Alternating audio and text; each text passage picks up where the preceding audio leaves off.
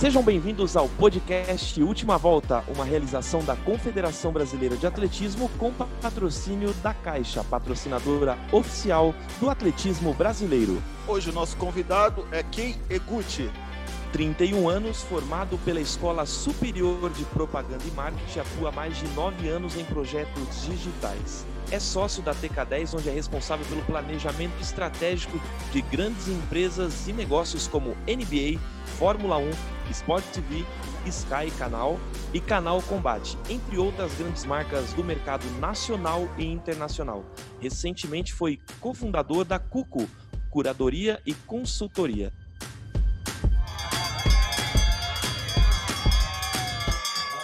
Seja bem-vindo ao nosso podcast.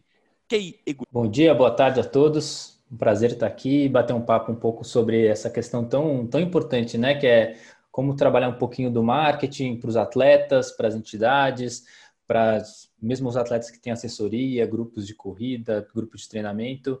E vamos ver se a gente consegue dar uma, dar uma, alguns exemplos, ajudar de alguma forma. Bom, Kei, seja bem-vindo. Vamos começar. Eu estou com uma curiosidade. Eu queria que eu até li antes é, desse podcast para fazer uma pequena pesquisa e eu vi que você e a TK10 são pioneiros do marketing interativo. Eu queria que você explicasse um pouquinho para a gente, para as pessoas entenderem o que é o marketing interativo em relação. É, posso, posso chamar de marketing, de marketing convencional, o outro tipo de marketing?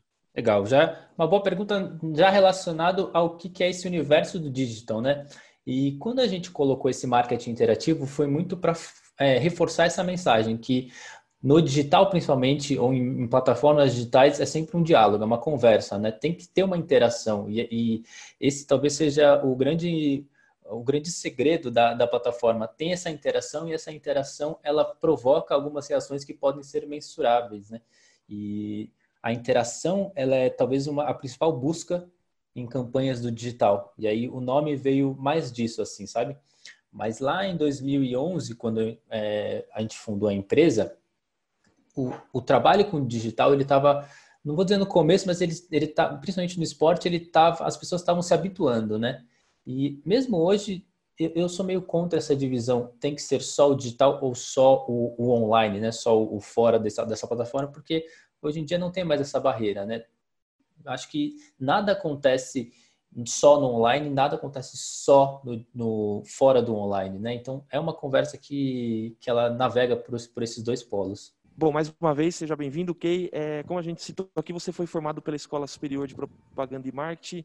Como você vê o esporte é, sendo divulgado nas plataformas digitais? Como que você vê esse mundo novo para o esporte nacional e internacional nas plataformas digitais? Eu vejo de uma forma muito democrática. É, hoje, felizmente, é, a, a, dependência do, do, dos grandes veículos, que ainda eles são muito fortes e, e, acho que é besteira até tentar esquecer ou falar que a TV não vai, vai sumir e tudo mais.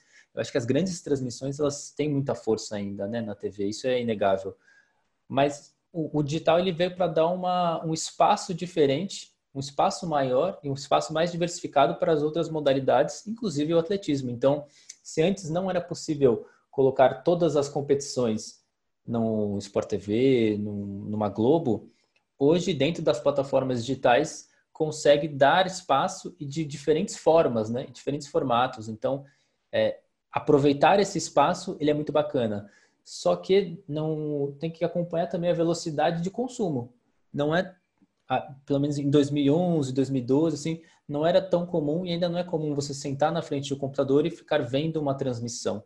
Então, até, até a evolução desse, desse consumo das plataformas e das próprias pessoas tem que também entender para não queimar largada, né, de certa forma.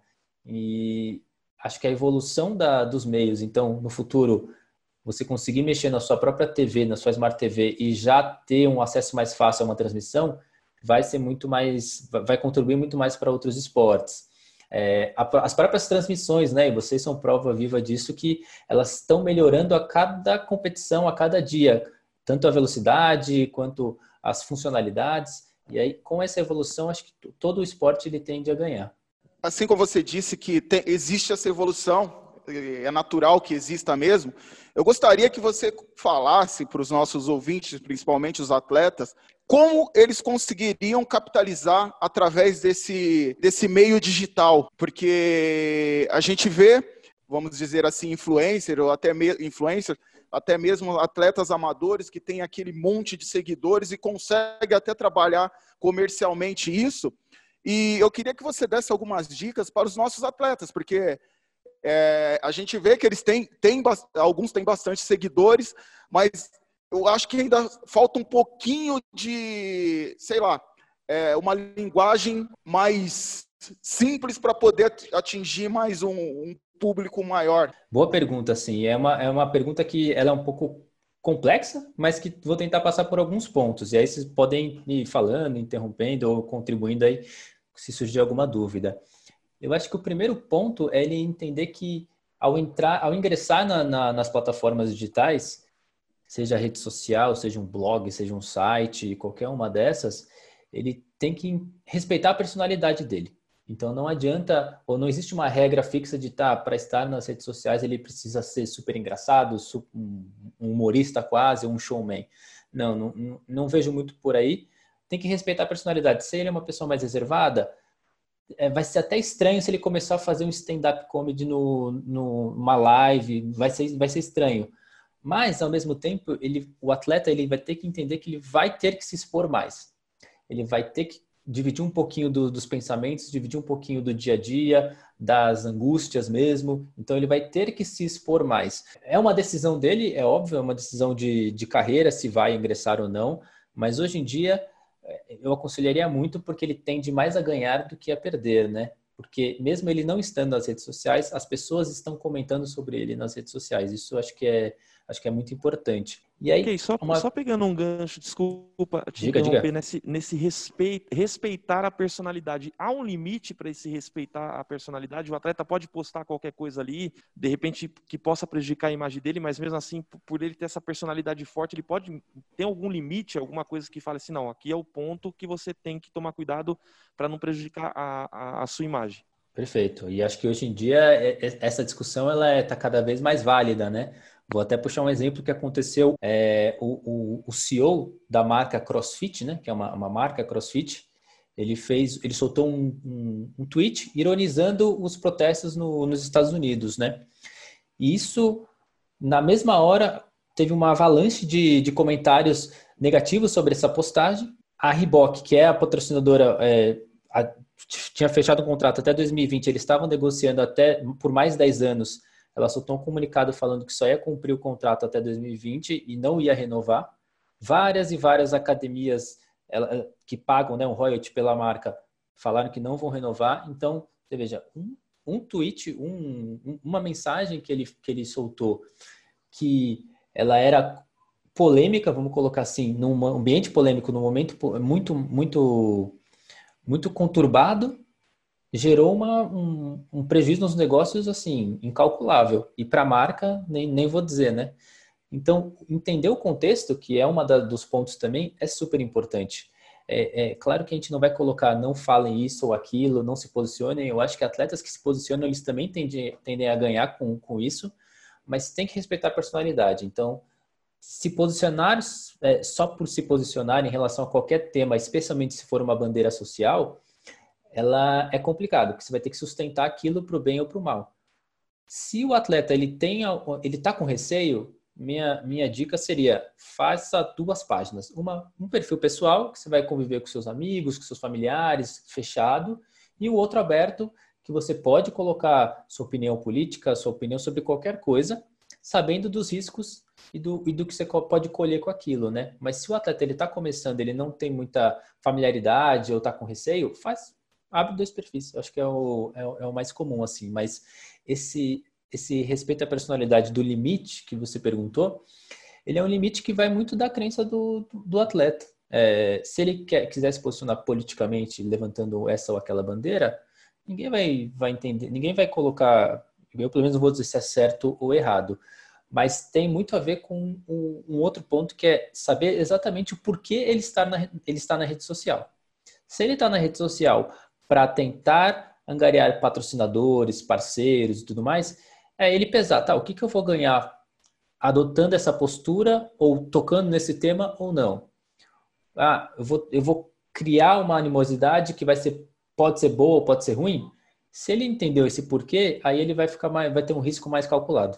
Entrando nesse, nesse saiba o porquê, né, que você disse, é, você não acredita que muitos atletas nossos, e eu estou falando pela, pelo atletismo, que é o, o nosso principal público ouvinte desse podcast, você não acha que há, uma, uma certa falta desse entender, do saber o porquê a gente está postando, muitas vezes confundir, justamente como você falou, o perfil pessoal com o perfil profissional. Então, às vezes, o atleta não consegue entender qual o objetivo dele estar tá postando aquilo. Então, você acha que falta um pouquinho dessa informação, desse contexto da, da, das postagens, principalmente no Instagram, que hoje é uma das maiores ferramentas de, de comunicação e, e, e, vamos dizer assim, de, de marketing do, dos atletas? É, eu acho que o atleta, ele, ele postar da vida, da vida pessoal, dos bastidores e tratar como uma rede social pessoal, que de certa forma é, não vejo muito problema. O, o que eu acho que dá para fazer um trabalho complementar é você justamente preparar o terreno ou fazer algumas ações dentro da sua própria rede social, pensando que um parceiro no futuro pode se apropriar daquilo ou pode vir a, a contribuir. Então, eu acho que tá não só no atletismo, mas vários atletas, eles está todo mundo aprendendo essa grande realidade, aprendendo a se proteger, a que assuntos eu vou tocar, a como eu vou trabalhar com os meus fãs, como eu vou trabalhar com os haters, né? Com o público que não que costuma me criticar. Então tá todo mundo evoluindo, porque ainda é uma plataforma, é um jeito novo de se comunicar com os fãs, é mais aberto, né? Só que o que eu acho é que esse preparar o terreno para parceiros, então, vai, um exemplo, se um atleta ele só posta é, coisas do treino, fotos do treino, tudo mais, tal, tal, tal, e ele passa a fazer uma live por semana conversando com um fã, aquela live por semana no futuro pode se tornar um produto para ele chamar algum parceiro e oferecer aquilo, porque é um produto mais organizado, né? Vira um produto mais organizado, vira um produto mais pontual de sim ou não, você quer ou não. Então, o atleta é importante ele começar a pensar nesses espaços para receber uma publicidade, para receber um parceiro que esteja interessado em, em anunciar. Preparei o terreno, tô com tudo certinho, tô com a cartilha rezada, tô ali seguindo todas as dicas, tô mantendo um padrão de postagem, tô fazendo essas lives. Uhum. Como alcançar esses parceiros e como aumentar minha gama de seguidores, vai, no caso do Instagram, que é o mais utilizado pelos nossos atletas, como como alcançar o maior público dessa minha, dessa minha postagem de hoje, da minha live? Como que eu faço isso? Eu vou misturar essas duas, essas duas, em duas respostas, na verdade, porque o aumentar os Fica seguidores. À vontade, o especialista é. aqui é você. Não, vamos, vamos, vamos responder, vamos trocando ideia aqui, né? Mas aumentar os seguidores, aumentar o alcance da minha live, aumentar é, a, os meus comentários, o meu engajamento, ele pode ser mais um meio para você conseguir patrocinadores do que o resultado final do, sua, do seu trabalho. Vou, vou reformular, ou vou, vou explicar de uma outra forma. É, é importante que o atleta, não só o atleta, mas todo mundo ele que está buscando patrocínio, entenda o que, que o patrocinador está querendo do outro lado. Que às vezes você está numa corrida desenfreada de aumentar fãs, sendo que o patrocinador do outro lado ele só quer que você faça uma série X de conteúdo para ele colocar, porque para o patrocinador, para o anunciante, é muito fácil, entre aspas, pegar aquele conteúdo que você está produzindo, colocar ou fazer um trabalho de mídia que aquilo vai, vai para muita gente, vai com, com, com, uma mídia paga, né? Então é importante que o atleta ele, tem, ele tenha uma noção um pouquinho mais clara do que, que os anunciantes, o que, que os patrocinadores eles estão querendo do outro lado. Se é fã, se é um conteúdo ou se é, é mais lives, mais diversidade, é, começar a conversar com o outro lado é super importante para não ficar no escuro. Hoje, se você ficar no escuro, você vai, às vezes, vem, tentar vender para algum parceiro e está completamente desconexo do que, do que ele está procurando. E uma simples conversa, uma simples sondagem e estar mais aberto é, facilitaria isso.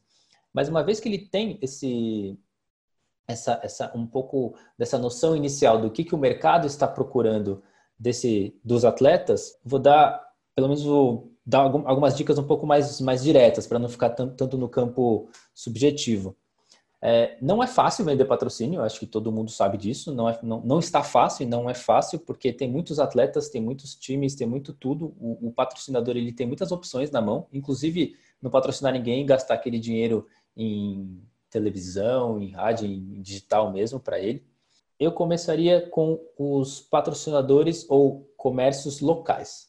Então, se é um atleta, por exemplo, de Bragança, é muito mais fácil você, você ter esse contato pessoal, você ser conhecido na cidade e você ter acesso físico para participar de algum evento, alguma inauguração, de comércio local. Então, eu, se fosse um atleta, eu começaria com um comércio local da, da minha cidade, perto do meu centro de treinamento, enfim, coisas desse tipo. Depois, eu iria para as marcas mais endêmicas, as marcas que, tão, que estão já no universo do atletismo que aí também você corta caminho daquela coisa de tentar se apresentar ou explicar mais de onde você veio. Geralmente essas marcas, elas, entre aspas, têm que patrocinar alguns atletas ou elas sempre têm essa tradição de patrocinar alguns atletas. Em terceira faixa, assim, eu iria para marcas que não são do meio do atletismo, no caso, mas que já patrocinam. Porque também, se quando uma marca ela patrocina uma modalidade ou está, de alguma forma, com o um pezinho na modalidade, ela busca outras oportunidades dentro, né? Então, você estar no radar é super importante.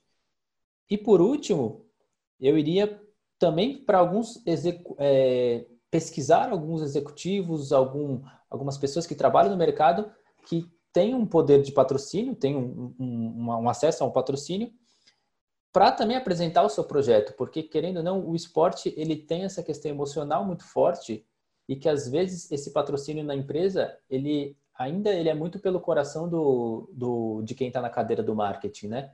E isso é inegável.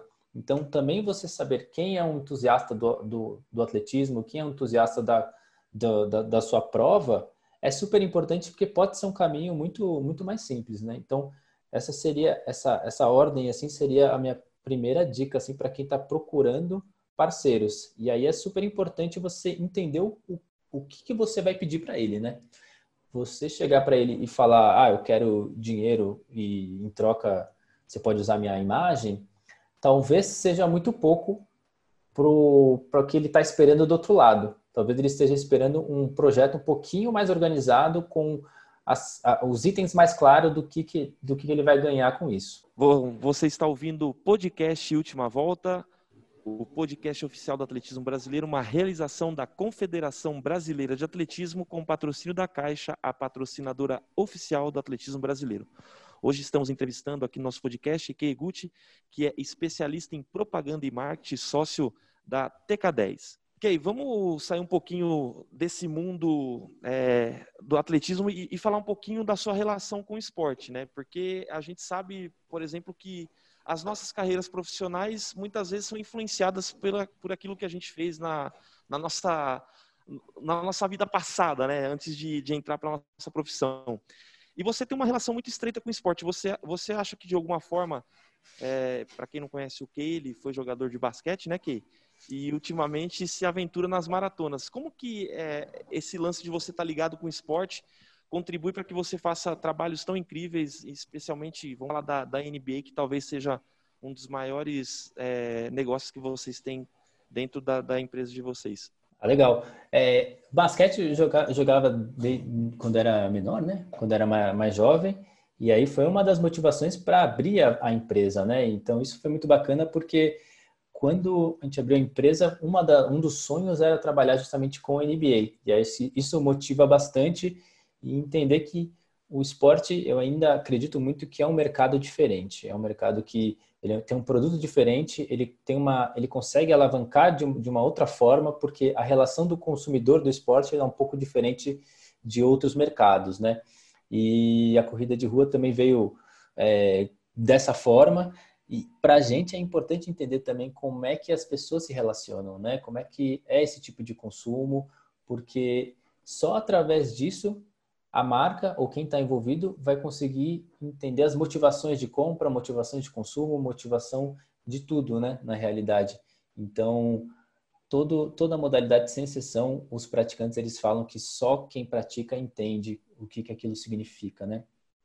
E para a marca, quem está do outro lado, para se apropriar daquilo, ela tem que entender um pouco, né? E aí esse entender um pouco, daí já vou até puxar para a última, para outra questão de como, de algumas dicas para vender o patrocínio. Às vezes cabe ao atleta ou o, o representante daquela organização apresentar os atributos que fazem daquela, daquele esporte uma coisa tão mágica, né? Então, se no atletismo que tem vários atributos, e aí quando eu falo atributo de marca é força, agilidade, dedicação, tudo, tudo, tudo que está relacionado a essa áurea do atletismo, acho que às vezes cabe ao atleta a listar ou apresentar esses atributos e ver como ele combina com os atributos da empresa, né? Como ele, como ele consegue é, encontrar um ponto de sinergia. E isso é super importante. E do outro lado, ele vai pensar a mesma coisa, porque a, as marcas elas estão super, super, elas têm muita vontade de encontrar alguns produtos, algumas, algumas iniciativas que casam com, com o pensamento dela, né? Mas essa questão do esporte sempre veio desde, desde pequeno e é diferente mesmo. A gente já também atua com outras, outros mercados, mas o esporte realmente ele é diferente porque ele provoca outras, outros tipos de reações, né? Ok, voltando um pouquinho lá, porque eu estou muito interessado nisso. A partir do momento que o atleta tem lá a sua página, seja Instagram, Facebook, como você disse, blog, canal no YouTube, enfim, ele é uma pessoa pública, né? E sendo uma pessoa pública, ele está sujeito a, a qualquer tipo de, de julgamento é, que, ele possa, que ele possa fazer em determinados atos, independente se é na se, se ele é um super atleta ou se ele é um atleta mais comum, mas tudo que, que ele faz em relação à sua vida particular e, e acaba impacta, impactando mesmo na vida profissional dele, então ele tem que ter, tomar esse cuidado. Eu queria que você desse algumas dicas, porque me veio na cabeça o caso do, do nadador, né? Do Ryan Lott, é esse, se eu não me engano, o nome dele, que nas uhum. Olimpíadas acabou aprontando fora da Vila Olímpica, mas que na carreira dele teve um impacto muito grande negativo. Mesmo ele pedindo desculpa, etc. Mas o, o, atleta ele tem que tomar cuidado com isso mesmo, de que a partir do momento que ele, ele se torna essa pessoa pública, não adianta, não adianta ele ser um superstar dentro da pista, não adianta ele ser o campeão, mas que um deslize que ele tiver na carreira pessoal dele, na vida pessoal dele, vai impactar isso no, no, no, de uma maneira geral. Boa pergunta aí é, é em relação à gestão de crise, né? O digital ele veio para potencializar vários cenários, né? Então, até um simples fato, às vezes, que antes, com, quando não tinha tanta exposição ou quando não tinha tanto acesso ao digital, a notícia ela não era tão rápida, é, ele conseguia se contornar um pouquinho mais fácil. Hoje, mesmo você não tendo rede social e se você, você sendo um atleta, faz alguma, tem algum acontecimento um pouco mais polêmico, mesmo você não estando nas redes sociais, ela vai viralizar. E aí você não tem muita, muito controle sobre isso. Eu acho que a vantagem de você ter uma, um, um, um espaço próprio é que você consegue dar a sua versão dos fatos. E isso é uma coisa super, super importante, não só para atletas, mas para empresas mesmo. Às vezes, empresas elas fazem alguma, alguma coisa errada e aí tem o espaço dela para colocar o pensamento, enfim, a versão dela sem intermediários, sem imprensa, sem, sem nada. E isso às vezes ajuda muito. Então, quando um atleta ele se envolve em algum tipo de polêmica e ele quer colocar a sua a, a versão dos fatos, eu acho que tem que fazer o mais rápido possível, porque as pessoas, a partir do momento que elas eh, são impactadas por aquela notícia, por aquela polêmica, uma das primeiras coisas que elas vão fazer é ir atrás do, do autor né, da, daquela polêmica. E se ele não se posiciona rápido, só vai dar mais, só vai alimentar mais a versão que tende a ser mais polêmica, né? Então, assim, se envolver em, em, episódios polêmicos, eles vão existir, sempre existiram, vão existir, continuar existindo com ou sem rede social, com ou sem o ambiente digital. A vantagem hoje é que o atleta ele consegue se posicionar, dar a versão dos fatos e a desvantagem é que a notícia ela vai correr muito ela corre muito mais rápido, né? Porque o acesso ele está super super ágil, né? Então é isso, é pensar um pouquinho, trabalhar, é, escrever com, com, calma, fazer tudo com, com a cabeça quente não é bom, porque às vezes só piora, né? A, a, a situação. Então, antes de fazer o post oficial, antes de, de dar a versão dos fatos, dá uma, dá uma respirada aí. A gente sabe que às vezes a, a acusação é injusta e tudo mais, mas se você for hostil ou estourar, pode às vezes ser pior e aquilo é, é, é muito importante que tira um print, vai ficar gravado e é, vai demorar um pouquinho para as pessoas esquecerem. Então dá uma respirada, mas coloca a sua versão oficial, coloca a sua, sua versão dos fatos, que isso é super importante. Então, então responder o hater, só um haters não, não, não vem ao caso. Você faz um pronunciamento oficial que aí, e ali mata essa história para você. É, eu acho que tem uma diferença assim do, dos haters no, no é, aqueles que vão comentar sempre alguma coisa, alguma só para dar uma cutucada, alguma picuinha no seu, nas suas postagens. E tem a questão do quando você se envolve de fato numa polêmica que sai em imprensa, tem notícia que te força a se posicionar. Eu acho que tem que equilibrar alguns casos, porque se for uma coisa ou um fato que não ele não repercutiu tanto, às vezes você se posicionar vai dar mais voz a esse, a, essa, a, a, esse fato do que se você não se posicionasse, tá, sabe? Então, é, tem que saber bem mais ou menos quando.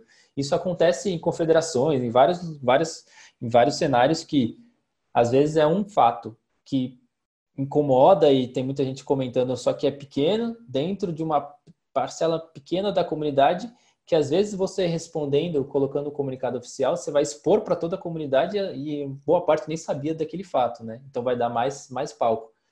A questão dos haters é, é mais pensando em. Eles sempre vão existir, eles sempre, sempre vai ter, né? Ainda mais para pessoas públicas.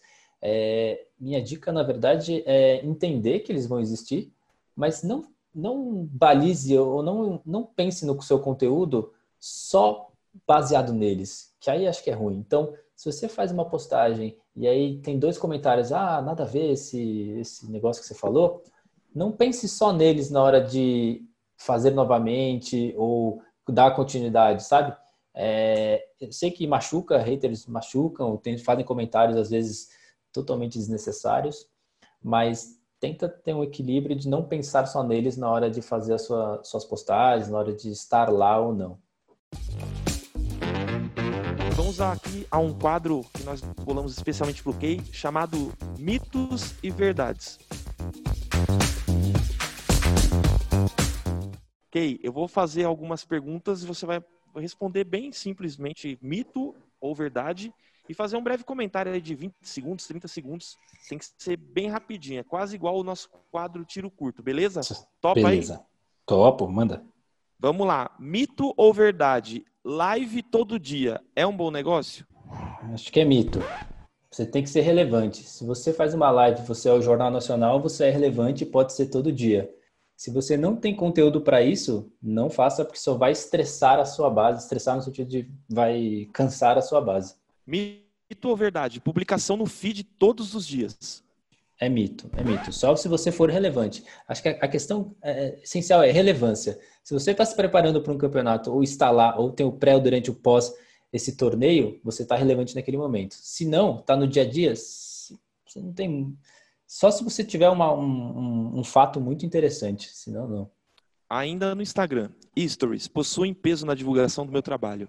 Verdade, verdade. Eles estão. É uma nova forma de, de se comunicar tem possibilidades de você linkar para outras, para o seu, para o seu site, para outras redes sociais, e é tem um peso menor na hora de uma responsabilidade menor, então dá para ser mais leve. Então, verdade, verdade. Mito ou verdade? Instagram é a principal ferramenta de divulgação hoje para um atleta. Verdade, verdade. É, é importante os atletas ficarem atentos a outras, por exemplo, para outros públicos. Então, pensar no TikTok para um público mais jovem para começar a formar base, pensar no LinkedIn para o público de mercado, que é super, super importante e recomendaria a todos os atletas estarem lá, mas hoje, no geral, Instagram é com certeza. Haters podem contribuir para um maior engajamento nas minhas publicações. Mito ou verdade? Verdade, mas engajamento no sentido mais puro, de ter mais comentários, mais reações, mais compartilhamentos só que é um, um, um, índice um pouquinho perigoso de você, de você entender que aquilo é sucesso ou não. E a última agora, mito ou verdade? Meu melhor produto é minha imagem. Verdade, verdade. Se você pensar em, em se, se, o produto ele está ligado ao mercado, com certeza. E essa imagem, você não tem controle 100% sobre ela.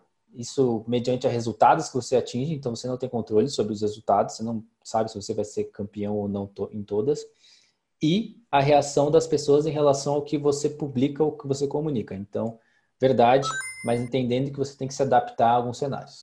Bom, agora é a minha pergunta. Se fosse o tiro curto, eu ia fazer a pergunta se era Rodrigo Dário ou Pepsi. Mas como hoje é mitos e verdade, eu vou numa pergunta mais técnica, porque hoje o nosso papo, nosso bate-papo é bem técnico. É, hashtag, aumenta a visibilidade daquela postagem ou não? Aumenta, aumenta porque hoje, e aí estamos falando de Instagram e TikTok, né? Aumenta porque o, o algoritmo entende e tem pessoas que seguem determinadas hashtags. Então, aumenta Claro, não, não, não é só colocar isso, mas aumenta sim. A gente está falando de tudo isso, principalmente da, das postagens, enfim. A gente tá, acabou, você acabou de falar que, que o atleta ele tem que saber o que posta e também postar todos os dias não pode ser um bom negócio se você não está com conteúdo legal. Se for um conteúdo repetitivo, lógico que vai acabar ficando maçante.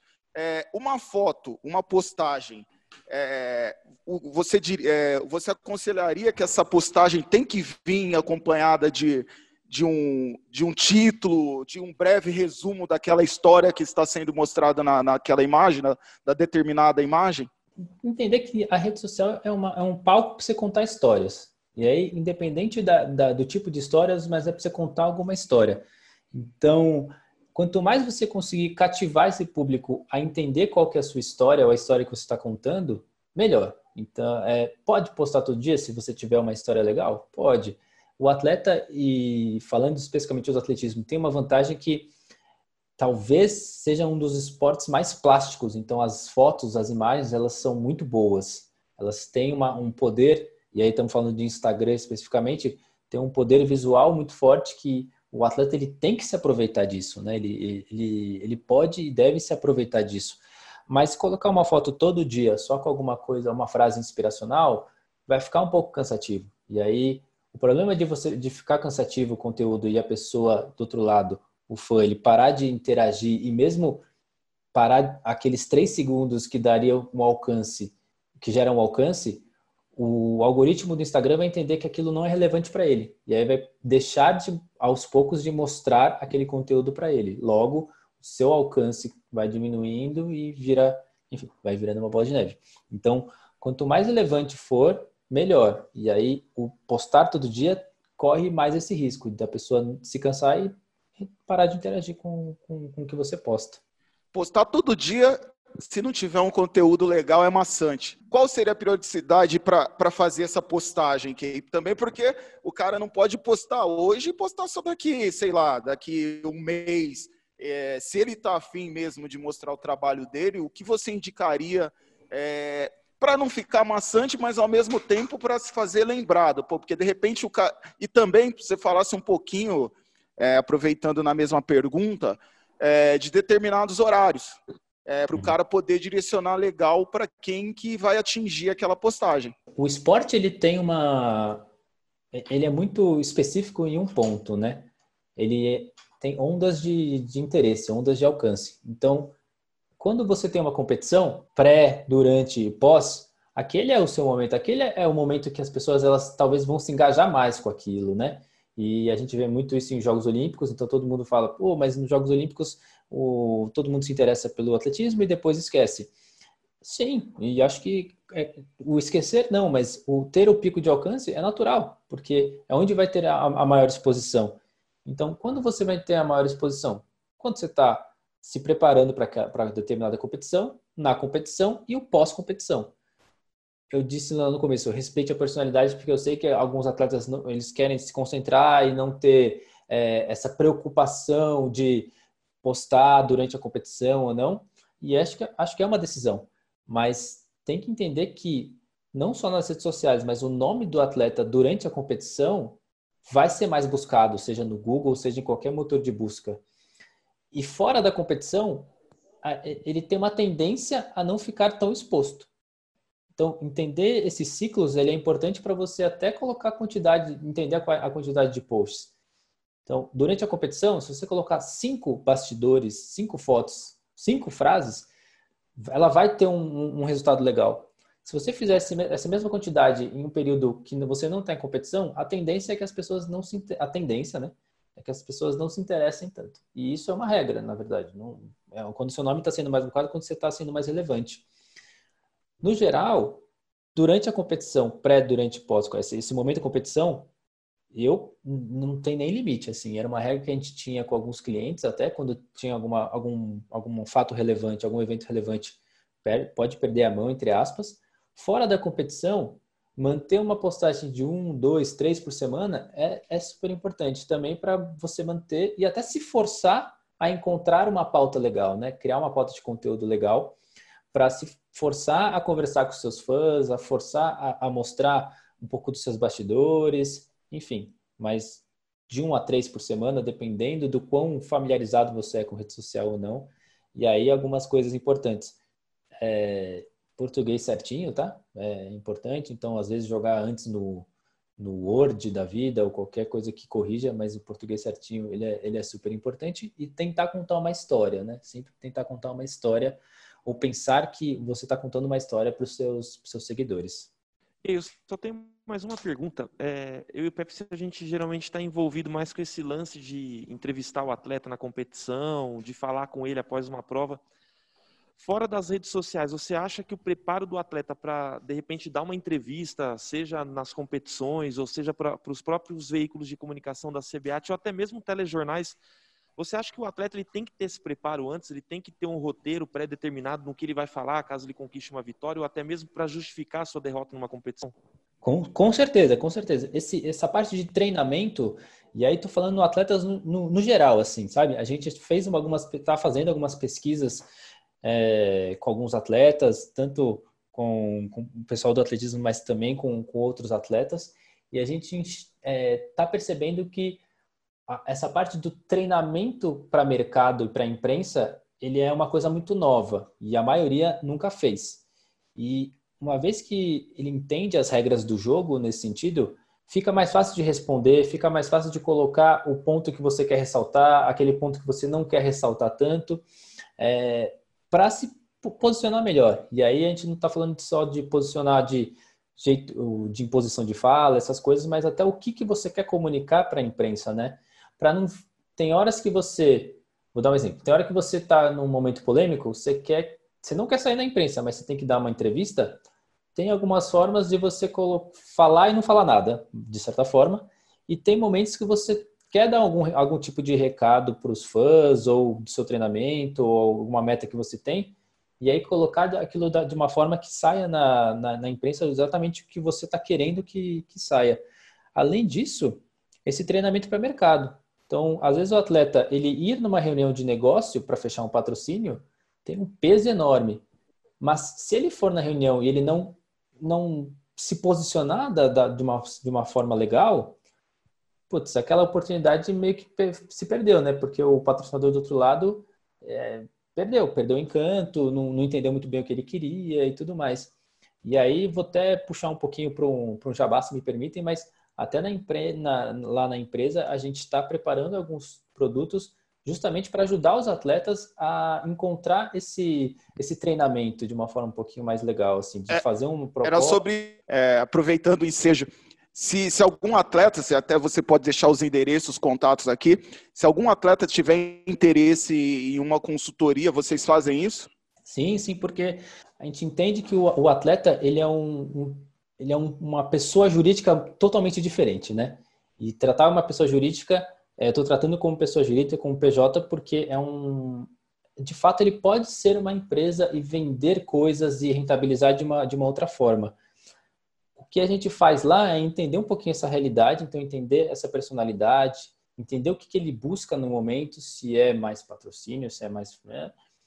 Mas a gente tem alguns produtos justamente para capacitar o atleta a, a fazer uma proposta comercial um pouco mais, é, mais elaborada, um pouquinho mais fácil para o mercado entender, a trabalhar um planejamento de conteúdo digital dele de uma forma que ele não sofra tanto com isso, e até goste, de certa forma, para casar com essa agenda deles de treinamentos, que a gente sabe que é puxada, a gente sabe que é corrida, mas para ele colher esses frutos sem se desgastar tanto.